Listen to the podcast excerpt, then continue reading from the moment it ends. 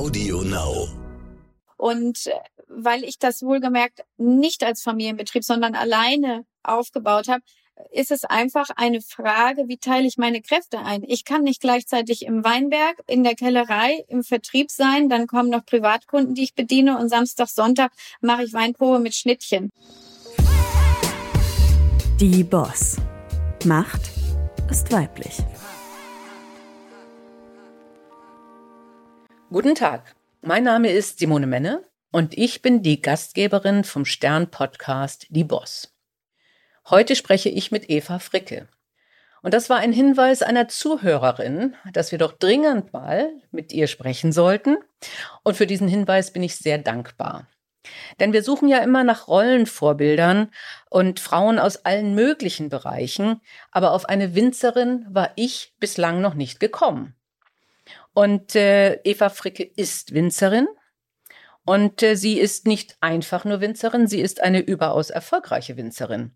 Ähm, der international bekannte und sehr wichtige Weinkritiker äh, oder ein internationaler und sehr wichtiger Weinkritiker, äh, wir kriegen gleich mal raus, welcher das war, vergab 100 Punkte für einen ihrer Weine. Und es ist das erste Mal in 40 Jahren seiner Karriere, dass er diese Punktzahl für einen Wein aus dem Rheingau vergeben hat. Und dann gab es später von weiteren Weinkritikern noch, noch mal 100 Punkte. Das ist die höchst erreichbare Punktzahl.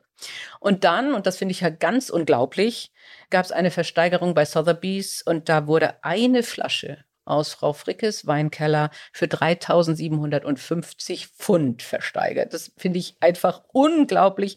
Also ganz, ganz viel, worüber wir heute sprechen können. Schön, dass Sie da sind, Frau Fricke. Vielen Dank für die Einladung. Jetzt mal, wie viel darf denn und wie viel muss denn ein guter Wein kosten? Also ich würde irgendwo sagen, er ist eine Grenze. Ich kann das gar nicht mehr schmecken. Aber vielleicht hat das Thema Versteigerung und 3750 Pfund gar nicht so viel mit dem, ich will den Wein trinken zu tun? Das ist richtig. Ich denke, da bewegen wir uns in einem Bereich, den man ja auch aus der Kunst oder aus anderen Bereichen kennt. Und das ist ein Bereich, da werden äh, Flaschen gesammelt. Es gibt vielleicht besondere Weinliebhaber, die sich Kollektionen aufbauen, die sagen, ich äh, möchte auch die Geschichte, die Entwicklung von, äh, nicht unbedingt nur von einem Produzent, sondern von einer Region, von einem Land, von einer Rebsorte verfolgen. Und dann sind das natürlich so Aufhänger, äh, dass so jemand sagt, Mensch, das ist vielleicht jetzt ein Meilenstein oder das ist auch, auch ähm, eine wichtige Errungenschaft, nicht nur unbedingt für Eva Fricke, sondern vielleicht auch für die Region, auch für deutschen Weinbau allgemein. Den möchte ich festhalten und der soll in meine Sammlung.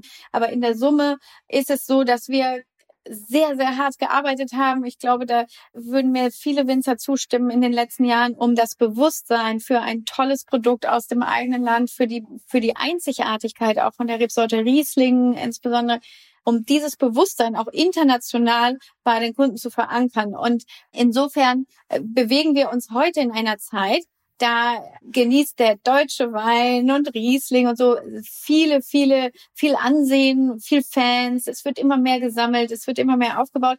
Aber wir kommen natürlich ähm, aus einer Zeit, in der das nicht so war. Hat der deutsche Wein denn keinen guten Ruf? Also ich habe nicht nur einmal gehört, I'm sorry, this is German wine. I can't hm. pay the price or it's too expensive oder oder oder, ne? Ähm, oder sorry, I can't drink German wine, I can't handle acidity, bla bla bla. Also da gab es so viele Dinge und das hat sich besonders eigentlich in den letzten zehn Jahren und mit gewaltiger Geschwindigkeit in den letzten fünf Jahren verändert.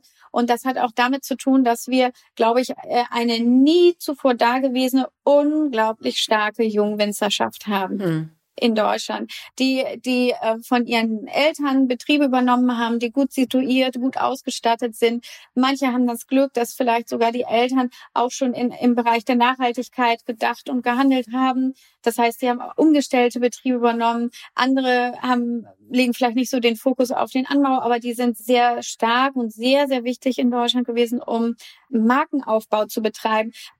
Als ich in Geisenheim studiert habe vor äh, über 20 Jahren, da, ähm, da wurde zum Beispiel, da wurde uns beigebracht, wie mache ich meine Flasche irgendwie stylischer und international wettbewerbsfähig? Ne? Wie muss das Glas aussehen? Muss das Etikett aussehen? Es war eine große Lernaufgabe zu sagen, auf einmal produzieren wir auch mal einen hochwertigen Wein für eine Listung in einer größeren Menge. All diese Dinge. Den deutschen Wein aus sehr kulturellen, strukturellen Image herauszuheben und ihn ja zu einem attraktiven, modernen Lifestyle-Produkt zu machen. Wow, ja. Also ich, ich nehme das auch wahr. Ich, ich trinke gerne Wein und äh, stelle auch fest, äh, dass es gerade in der jungen Generation da ganz, ganz tolle äh, äh Wahrnehmungen, Angebote gibt. Aber da, da kommen wir, glaube ich, gleich auch nochmal drauf. Welchen Einfluss hat man überhaupt? Was kann denn, darf denn eigentlich ein guter Wein kosten? Ein guter Wein kann sechs Euro kosten und er, er darf auch 100 oder 500 Euro kosten. Es ist, es ist erstmal für jeden individuell, glaube ich, die Freiheit zu entscheiden, was möchte ich und was schmeckt mir. Wenn ich auf die Frage darf gehe, kann ich nur für mich selber antworten und da sage ich, jeder Wein, der aus einer gesunden, guten, nachhaltigen Landwirtschaft stammt, und damit meine ich auch gute Löhne für Saisonkräfte. Nicht sparen an dem Bereich, den man nicht öffentlich sieht in einem Unternehmen und in der Herstellung. Das muss man alles mit einbeziehen. Auch die Nachhaltigkeit. Das darf durchaus für mich 15, 20 Euro kosten. Ja, aber ein ganz, ganz wichtiger Punkt, denke ich, dass wir wirklich auch bei anderen Lebensmitteln, wie genau da beim Wein, auch wirklich sagen, Qualität lässt sich eben auch nicht billig herstellen äh, und das sollte man honorieren. Und ich finde auch gerade Ihren Punkt mit äh, fairer Bezahlung für Saisonarbeitskräfte, das muss man einfach im Hinterkopf haben. Nicht? Das ist ganz, ganz wichtig, äh, äh, ganz, ganz toll. Aber das heißt, ich könnte auch im Supermarkt einen Wein kaufen. Auf jeden Fall. Alle Supermärkte, die wir in Deutschland haben, haben sehr strenge Wareneingangskontrollen was die Qualität angeht, was vielleicht den, den gesundheitlichen Aspekt auch angeht, den ich angesprochen habe, und haben hervorragende Produkte in ihrer Preiskategorie. Da sind wir, glaube ich, in Deutschland sehr streng mit mit äh, mit Auflagen, mit Lebensmittelrecht und mit solchen Geschichten. Und das ist wiederum eine Garantie für den Verbraucher und das ist gut. Was wäre Ihr Rat, wenn ich jetzt im Supermarkt direkt stehe und äh, und und jetzt ja die Etiketten nur begrenzt lesen kann? Also ich würde als erstes schauen, welches sind die Bioprodukte. Und da kann man wirklich sagen, dass dieser Produzent, auch wenn der irgendwie schummeln, schummeln würde oder irgendwas nicht gut macht, der unterliegt einer gewissen strengeren Kontrolle als der andere. Also wenn ich diese einfache Eingrenzung vornehmen will. Das andere ist aber auch, es gibt fantastische Wein-Apps. Das kann man googeln, die gibt's im App Store. Da gibt es diverse ähm, Labelfinder und sowas das kann man machen. Und man kann natürlich, auch wenn man sich gar nicht sicher ist, mal eben ganz schnell den Produzent eintippen. Und dann kriegt man auf jeden Fall die Homepage und einen ersten Eindruck. Oder man weiß, das ist Kellereiware. Wenn es Kellereiware ist, dann weiß ich, dann würde ich auf jeden Fall auf ein Bioprodukt gehen. Sie waren ja nicht in der Situation, dass ihre Eltern ein Weingut hatten und sie das denn geerbt haben und sie kommen aus Bremen, da liegt ja un nicht unbedingt Winzerin als Beruf äh, vor der Tür. Also da würde ich ja eher auf Tee oder Kaffee tippen oder Fisch. Ähm, wie sind Sie auf die Idee gekommen, Winzerin zu werden? Ich bin, ich muss ehrlicherweise sagen, ein bisschen erstmal durchs durchs Bier und Bierbrauen, was zum Teil so im Freundeskreis stattfand, und natürlich mit der Nähe zu Bremen, äh, mit Becks auch irgendwo immer verbunden war, hm. bin ich erstmal zu den Getränken gekommen. Vielleicht ist das der richtige Ansatz. Und ich habe dann auch mal so ein Berufsfindungspraktikum gemacht. Ich weiß es gar nicht mehr in der 11. oder 12. Klasse bei Becks und ähm, fand das interessant, aber es hat mich überhaupt nicht berührt oder mitgenommen. Ähm, und ich habe dann ja, so ein bisschen weitergeschaut. Ich bin im norddeutschen Land aufgewachsen. Ich war immer draußen. Ich bin auch viel geritten früher. Das heißt, die Naturverbundenheit, die war eigentlich immer da und das war auch immer mein Wunsch. Und ich habe dann die Gelegenheit gehabt, ein Praktikum auf einem Weingut an der Nahe zu machen, irgendwann mal in den Herbstferien für eine Woche. Und obwohl ich noch keinen Wein mochte, hat mich, ich glaube, die, die Faszination der Arbeit mit der Natur, etwas zu ernten und daraus etwas zu machen, das hat mich irgendwie ergriffen und fasziniert. Und ich habe natürlich dann überlegt, was macht man damit? Und das war eher die, ich glaube, das Landleben und die Arbeit mit der Natur, so ganz banal. Und dann gab es die Möglichkeit, ein Praktikum in Südafrika auf einem Weingut zu machen.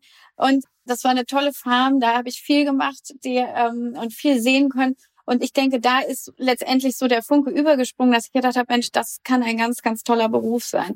Und dann ähm, bin ich ja wieder zurückgekommen, habe ja auch noch mein letztes Schuljahr gemacht und habe ähm, dann in mich erkundigt ähm, in Bremen bei dem Weinhaus Segnitz. Damals lebte Hermann Segnitz, einer der, der Gründer noch und ähm, der hat sich also wirklich meine angenommen, hat gesagt, da muss man das, das, das machen. Es wäre ratsam, auch nach Bordeaux zu gehen. Das war in der Zeit, als ich in Geisheim studierte, war das noch sehr ungewöhnlich, dass man mhm. gesagt hat, ich gehe in ein anderes Land und arbeite da auch. Er hat dann auch über die Verbindung zu Schloss Johannesberg mir dort einen Praktikumsplatz besorgt und mir einfach so äh, Dinge an Hand gegeben. Das sind die nächsten Schritte, die du gehen musst. Und dann gibt es in Geisenheim die Uni, dann kannst du da studieren. Und äh, dem habe ich einfach, bin ich blind gefolgt und habe natürlich tolle Sachen erlebt. Und darüber hatte ich das große Glück, tolle Menschen zu treffen und, und auch wirklich große Persönlichkeiten in diesen ersten drei Jahren, die sich irgendwie da meiner angenommen haben und die, glaube ich, bis heute maßgeblich meinen mein Weg, mein, mein Zugang zu Wein, die Denkweise und den Stil auch mitgeprägt haben. Und damals als Frau war ich eine absolute Rarität und dann noch nicht aus der Weinfamilie, sondern aus, äh, aus Norddeutschland. Und, und trotzdem haben die alle eigentlich sehr ernst genommen, was ich gesagt habe, was ich wissen wollte und haben mir unglaubliches Wissen und auch Kontakte mit an Hand gegeben, wofür ich wahnsinnig dankbar bin. Also das, ähm, das ist ja aber auch schon eine, eine Leistung auch ihrerseits. Also wir haben das ja häufig, man braucht Mentoren, man braucht Rollenvorbilder. Äh, nun sind das, weil es insbesondere zu der Zeit vermutlich kaum Frauen als Rollenvorbilder äh, gab. Sie haben es eben genannt, das sind alles Männer, wo es ja aber auch nicht so selbstverständlich ist, dass die eine Jungfrau äh, so zuhören äh, und, äh, und, und ihr Wissen so weitergeben. Nicht? Das ist ja auch häufig, denke ich, eher ein patriarchalisches Verhalten. Also das haben Sie ja irgendwie aufgebrochen. Haben Sie da eine Erklärung? Nee, nicht wirklich. Also im Schloss Johannesberg, denke ich, war die Eintrittspforte sicherlich Hermann Segnitz. Das muss man einfach so sagen. Und Hermann Segnitz wiederum äh, auf diesen Kontakt oder diese Idee bin ich gekommen, weil meine Mutter, die Augenärztin äh, war oder ist oder war, mittlerweile berentet, ähm, äh, der, sie hatte ihn als Patient und, und hat irgendwann mal eigentlich eher ein bisschen schockiert, unsere Tochter will irgendwas mit Getränken machen, äh, den angesprochen, als er mal wieder auf dem Stuhl saß, ne? Und und und der sagte, toll, die Weinbranche braucht neue Leute und Leute von außen. Also ähm, egal wie patriarchalisch das früher dort zuging und und wie vielleicht auch konservativ Segnitz war. Segnitz, denke ich, das Unternehmen und auch die Familie, die haben auch eine sehr wichtige Rolle, zum Beispiel im Zweiten Weltkrieg in den Beziehungen zwischen Deutschland und den französischen Winzern gehabt, äh, geschützt, Informationen geschützt, Weinschätze geschützt, äh, Warnungen gegeben. Also das Unternehmen per se, ich kann für damals sprechen, heute habe ich nicht so den, den Zugang dazu, ist ein unglaublich fortschrittliches gewesen, unabhängig von dem damaligen Mann, Frau, mhm. älter, jünger Rollendenken. Mhm. Ne? Und, und insofern das, das war Glück, aber das hat mit Sicherheit auch mit der Offenheit von der Person Hermann Segnitz damals zu tun mhm. gehabt. Und ich sage, wenn Sie eine Person hinter sich haben, die so für Sie spricht, dann war es, glaube ich, beim Schloss Johannesberg auch selbstverständlich, das aufzunehmen. Und natürlich kommt dann irgendwann der Punkt, ähm, wenn man nur Blödsinn macht oder auch kein Interesse zeigt oder irgendwie sowas, dann wäre es vielleicht auch wieder verpufft. Ne? Man, ich denke, man kriegt in seinem Leben immer mal wieder diese diese kleinen Glückskarten äh, zugespielt. Und dann liegt es an einem selber, was man daraus macht. Und ich war Lichtjahre davon entfernt, irgendwie professionell in der Weinbranche voranzugehen. Aber ich glaube, ich habe allen immer meine Begeisterung gezeigt. Mhm. Und vielleicht war die Begeisterung das, was, was die Leute in, in mir gesehen haben, gesagt haben, es lohnt sich dahin zu investieren und das zu unterstützen. Aber das sind ja schon mal zwei äh, wichtige Hinweise. Wir machen ja auch immer so ein bisschen Karrieretipps. Äh, dass das eine ist, äh, man suche sich Mentoren, äh, nicht, die Türen öffnen können und man braucht eine gewisse Begeisterung und man muss diese Karten, diese Glückskarten, das ist ein schönes Bild, ergreifen und dann natürlich auch selber weiterentwickeln. Nicht? Also das haben Sie ja offensichtlich sehr erfolgreich getan. Ist denn der Weinberuf, also Winzerin, ist es so romantisch, wie Sie das am Anfang geschildert haben? Also äh, ich habe jetzt in Vorbereitung äh, unseres heutigen äh, Termins festgestellt, Sie haben viele Termine, äh, Sie haben auch Krisen gehabt, darüber reden wir gleich noch, ähm, und äh, haben wahrscheinlich inzwischen auch viel an äh, Bürokratie oder an anderen Terminen. Das heißt, ist die Romantik noch da? Also für mich hat es nie eine Romantik in der Form gegeben. Die, die, die Begeisterung, die war immer verbunden mit vielleicht auch einer persönlichen Freude an körperlicher Arbeit, an der Verbundenheit zur Natur, Arbeiten in der Natur. Das Ganze mit Lebenskultur, mit, äh, ich komme aus einer Familie, wir kochen gerne, wir lieben Weine. Also da ist einfach auch das Genießen ist wichtig ich glaube, ich habe so ein, ein, eine Welt dort gefunden, die sehr, sehr viele Dinge bedient hat oder aufgefangen hat, die, die mir wichtig sind oder die ich dort ausleben konnte. Und das ist wichtig. Ich habe es aber zu keiner Zeit als romantisch empfunden. Im, im Gegenteil, ich habe sehr, sehr früh, ich war ja lange angestellt, also ich habe auch viele andere Dinge erlebt, die ähm, jenseits der Romantik und eigentlich schon in, im grenzwertigen Bereich liegen. Ich habe viele Dinge erlebt, das könnten Sie heute nicht ansatzweise bringen. Da wären Sie sofort alle Angestellten los. Ähm, zu Recht. Das ist auch ein Ausdruck des Zeitenwandels. Das heißt, das, was Sie derzeit als eigene Unternehmerin machen, das machen Sie natürlich auch, weil Sie diese Erfahrung gemacht haben, wie man es nicht machen sollte. Und ähm, vielleicht ist das sogar etwas, wovon Sie jetzt profitieren, dass Sie nämlich, weil jetzt Fachkräftemangel herrscht, weil man stärker aufs Klima achtet, Sie diese Lektion umsetzen und sehr frühzeitig angefangen haben umzusetzen. Aber es war auch nicht so banal. Also Sie hatten zwischendrin auch eine Krise, wo Sie gesagt haben, ich habe gedacht, vielleicht muss ich es hinschmeißen, oder? Also da gab's da gab's durchaus sogar zwei solche Momente. Das eine war 2014. Das war eine war auf persönlicher und auch witterungsbedingter Ebene eine ganz schwierige Zeit. Und das war ein erster Moment, in dem ich unsere Struktur neu definieren musste. Ich, wir mussten auch ohne große Vorankündigung plötzlich umziehen. Ich, da hatte ich, da habe ich schon acht Hektar bewirtschaftet, volles Equipment. Äh, wir hatten einen Zeitraum von ungefähr drei Monaten, um einen kompletten Betrieb umzuziehen, mit Technik, mit allem drum und dran, äh, neue, überhaupt erstmal eine neue Räumlichkeit zu finden auch da, das war, das war geballt und daran hätten wir auch kaputt gehen können wir mussten auch dadurch einen Vergrößerungsschritt machen. Die Räumlichkeiten, die wir gefunden haben, die waren komplett anders, die waren, waren modern, hell, aber sie mussten natürlich mit Leben, mit Inhalt, mit hm. Technik gefüllt werden. Ähm, und das, das waren, das war ein gewaltiger, schneller, gezwungener Wachstumsschritt, äh, den wir, hätte ich vielleicht alleine so nicht vollzogen. Und ähm, da mussten wir dann wieder überlegen, wie, wie kann man das finanzieren. Das war also aus dem, was wir damals schon erwirtschaftet haben, so ad hoc alleine nicht stemmbar. Und das gefühlt ist das dann immer ein Rückschritt. Blicke ich heute zurück, war das wieder einer dieser Krisenmomente, der eigentlich ähm, ein Katalysator für eine sehr schnelle Veränderung war, die mich rückblickend unglaublich nach vorne gebracht hat. Äh, das war das Erste. Und das, und das Zweite war dann, dass wir äh, daraufhin dann sehr schnell und sehr erfolgreich gewachsen sind, ähm, mit einem ganz starken Fokus auf äh, auf dem Export und einer großen Exportabhängigkeit und Abhängigkeit vom deutschen Handel. Und weil ich das wohlgemerkt nicht als Familienbetrieb, sondern alleine aufgebaut habe, ist es einfach eine Frage, wie teile ich meine Kräfte ein? Ich kann nicht gleichzeitig im Weinberg, in der Kellerei, im Vertrieb sein, dann kommen noch Privatkunden, die ich bediene und Samstag, Sonntag mache ich Weinprobe mit Schnittchen. Das war also ganz, ganz früh klar, dass dieser traditionelle Vermarktungsansatz mit dem man sehr erfolgreich Weingüter führen kann, der kam für mich einfach nicht in Frage, sondern ich musste sehr früh definieren, was sind die Bereiche, die ich noch selber mache, wofür werden Angestellte gesucht, eingesetzt Und in dem Moment haben wir natürlich einen, einen Personalstab gehabt und, und Kosten, die, äh, das hat, ich weiß nicht, jedes Jahr mir mein Steuerberater hingelegt, ähm, die unvergleichbar war mit irgendeinem anderen Betrieb im Rheingau oder, oder in, in Rheinhessen oder so. Und das war sehr hart.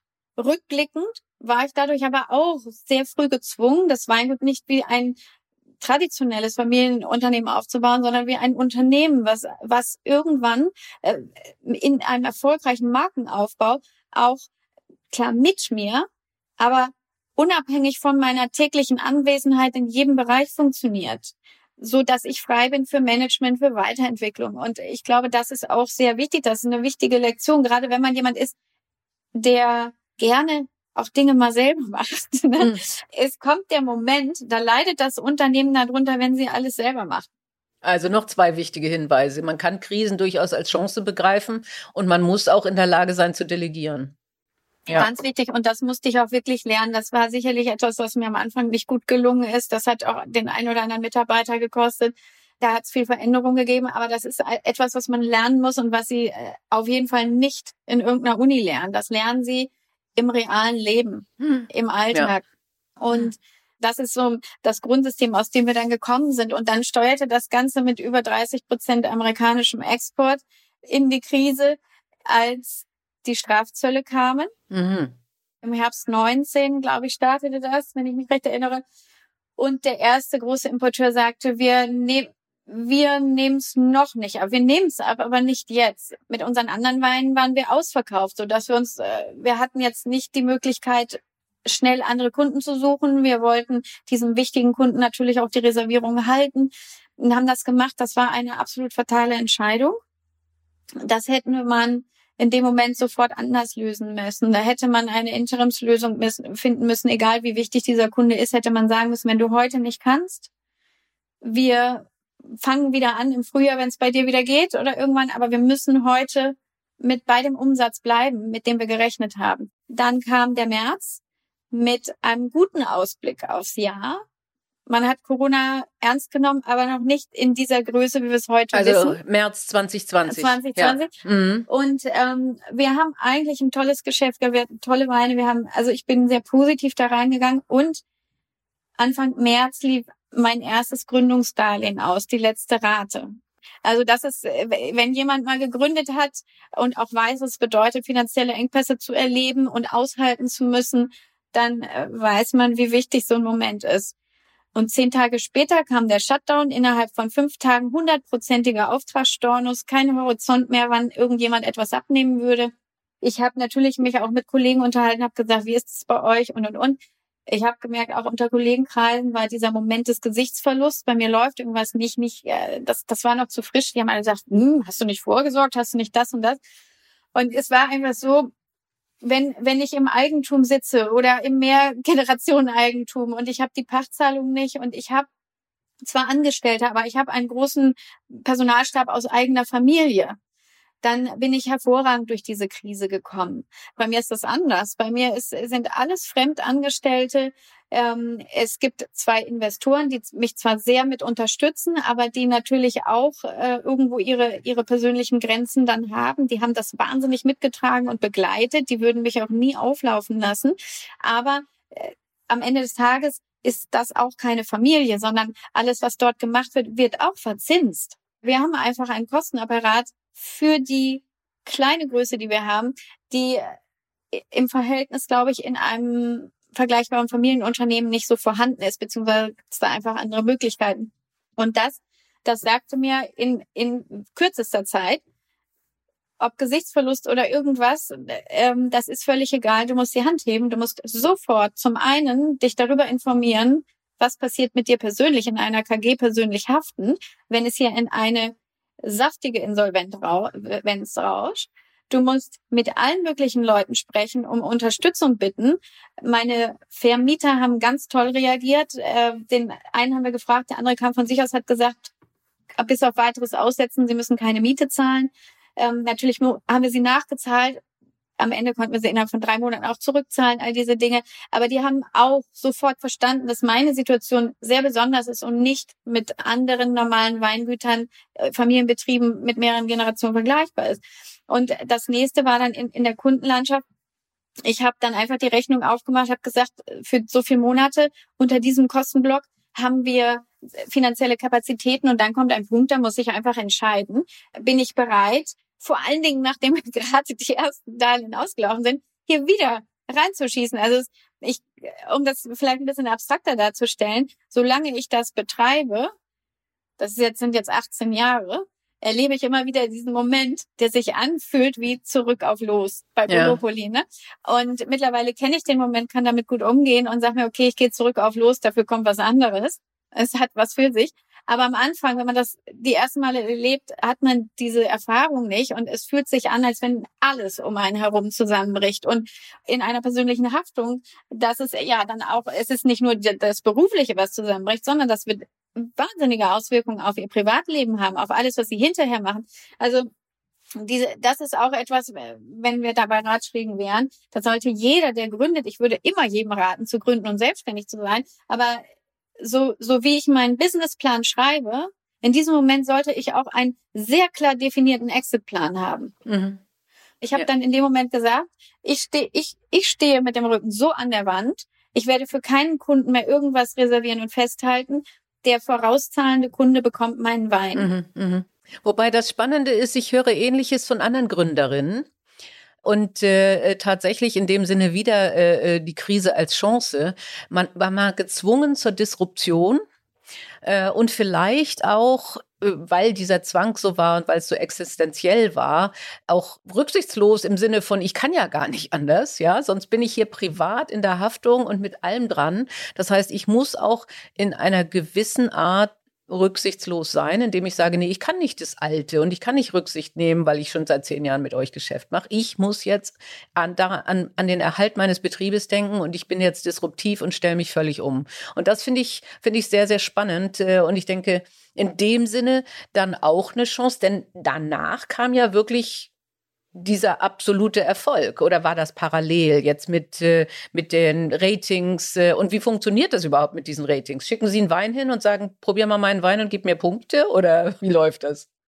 Es ist eher so, dass man eingeladen wird, egal bei welchem Führer. Man kann nicht einfach blind irgendwo Weine hinschicken. Vielleicht kann man das, vielleicht machen das auch einige.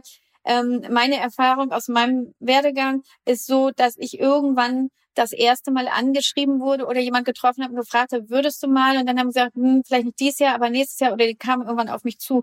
Und äh, so ist es sicherlich äh, mit allen internationalen Medien. Ähm, in Deutschland ist es auch, es hat sich sehr viel verändert einfach. In seiner Zeit äh, ähm, beim Gourmeo, die kannten mich alle als Betriebsleiterin von dem äh, vom Weingut Leitz. Also jeder hätte immer fragen können, dürfen wir deine Weine mal probieren, aber da war kein Interesse, da war kein, keine Nachfrage, da war auch keine Einladung, das wurde auch nicht besonders ernst genommen. Erst als Jancis Robinson und Robert Parker international das bewertet hatten, dann auf einmal kam die Einladung der deutschen Medien, da auch was hinzuschicken. Hm, okay. Und, und wie kommt eine Flasche Wein von Eva Fricke zu Sotheby's?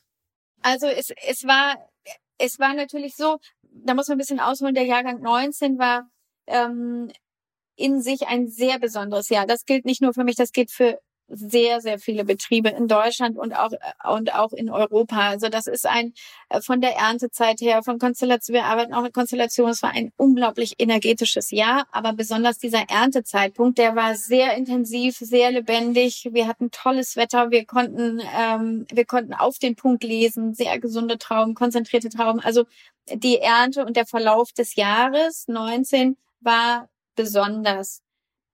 Ich habe ganz oft, wenn ich Wein mache, im, im, im Sommer beginnend oder aus dem Jahresverlauf heraus schon, hat man so eine Erwartung, wie könnten die Trauben werden, wie könnte das schmecken, was sind die Problemstellen und die Stärken aber auch von einem Jahrgang. Dann werden die langsam reif und immer süßer und dann entsteht ja auch ein konkretes Geschmacksbild. Ne? Und dann in, in dem entsteht auch äh, die Idee, was für einen Wein mache ich oder wie mache ich den bei mir, weil ich nicht den Anspruch habe, dass jedes Jahr gleich schmeckt, sondern ich möchte eher jedes Jahr darstellen, wie es auch mhm. von der Witterung war und, und so. Und dann war es aber auch, und das ist vielleicht dann wieder das Psychologische, es hat uns in einen Moment gebracht, in dem man das Gefühl hatte, alles, was wir machen, ist richtig und gut. Mhm. Wenn wir unsere Hausaufgaben machen, können wir eigentlich keine Fehler mehr machen. Wir haben uns Herr des Prozesses gefühlt. Vielleicht ist das eine gute Beschreibung. Und äh, damit ähm, trifft man Entscheidungen anders und man ist natürlich auch motivierter, so ein fragiles Produkt wie Wein, wie ein Most und also erst Most, dann Wein, auch so in die Flasche zu bringen. Und ich denke, das ist uns gut gelungen. Dann kommen natürlich die ersten Kunden und, und, oder mal ein Journalist, Leute, die probieren, die sagen, boah, wow, man merkt es an den Gesichtern, an den, am Feedback und dann fühlt man sich selber bestätigt und freut sich natürlich auch. Und irgendwann gibt es einen Schneeballeffekt auch ein bisschen. Wenn der eine das sagt, boah, mhm. das ist total cooles Zeug, da musst du hin, das musst du probieren, äh, da ist irgendwas Besonderes dann greift es der andere auf. Da funktioniert das Buschfeuer äh, zwischen Sommeliers und Händlern und ähm, in, in der im deutschlandweiten Kleinweinhandel sehr, sehr schnell und sehr gut. Und ähm, so haben wir viele Anfragen bekommen. Also es war eine hohe Nachfrage. Wir wussten ja nicht, dass das 100 Punkte oder sowas werden. Ähm, wir wussten einfach nur, es war das erste Mal auch, dass wir einen Edelsüßwein gemacht haben, also drei Edelsüßweine. Und ähm, ich wusste einfach nicht, wie ich die preislich ansetzen soll. Ich habe wohl gemerkt, das ist nicht nur ein edelsüßer Wein, sondern das ist uns richtig gut gelungen. Ähm, aber ich hatte noch nie einen gemacht. Dann googelt man, was kosten Edelsüßweine von anderen Produzenten. Könnte das sein, könnte das sein. Ähm, also das war so ein Findungsprozess und da habe ich gesagt, ich kann es nicht entscheiden.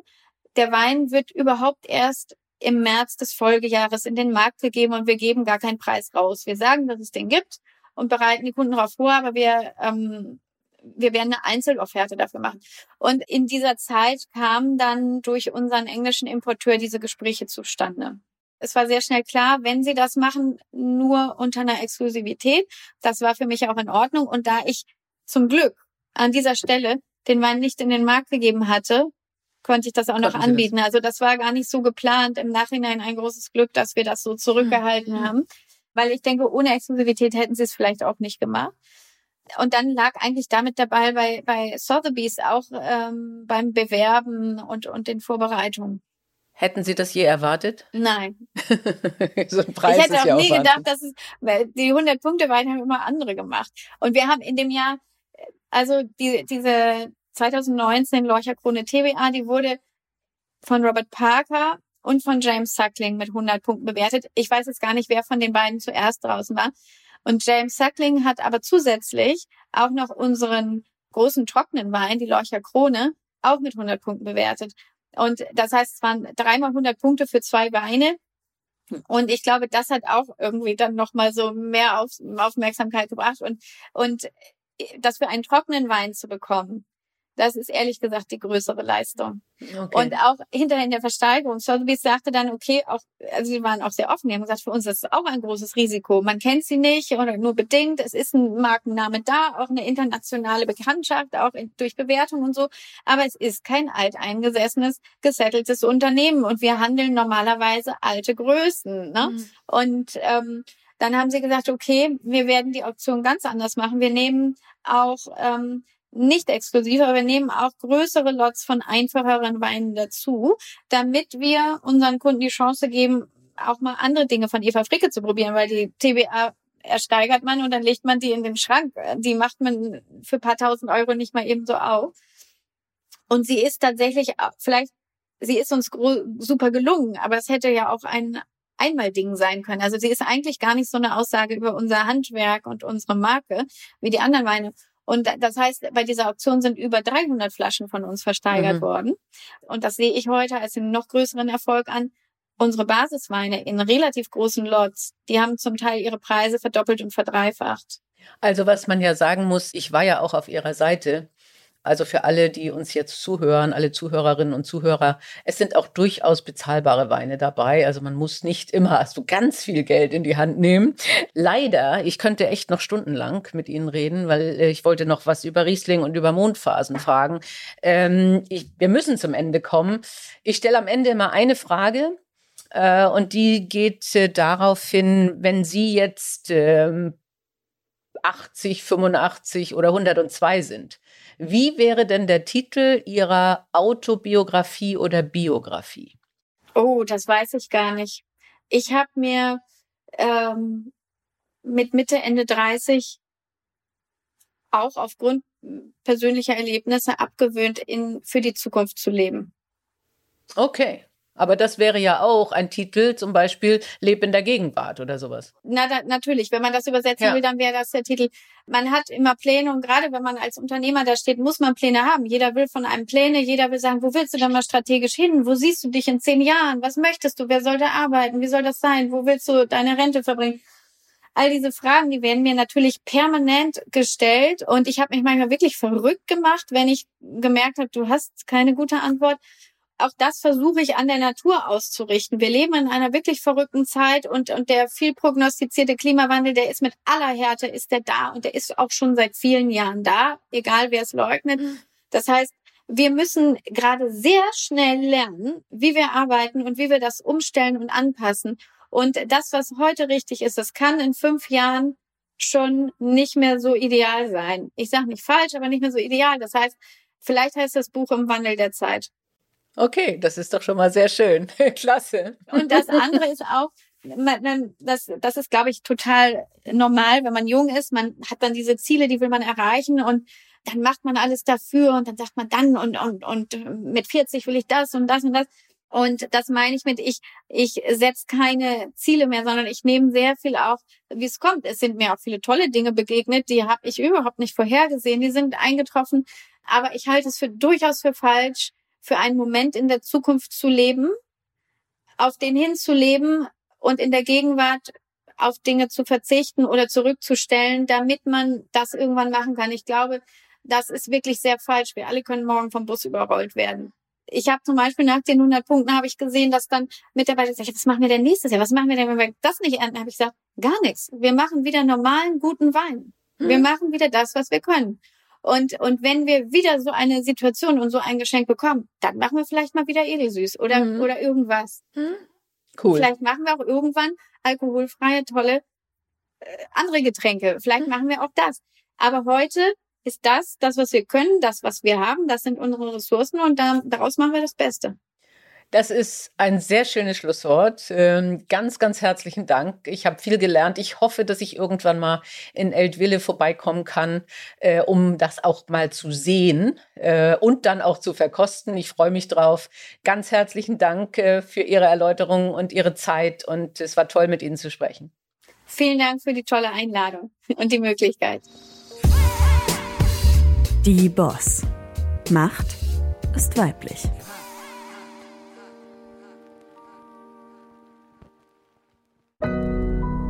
Audio Now.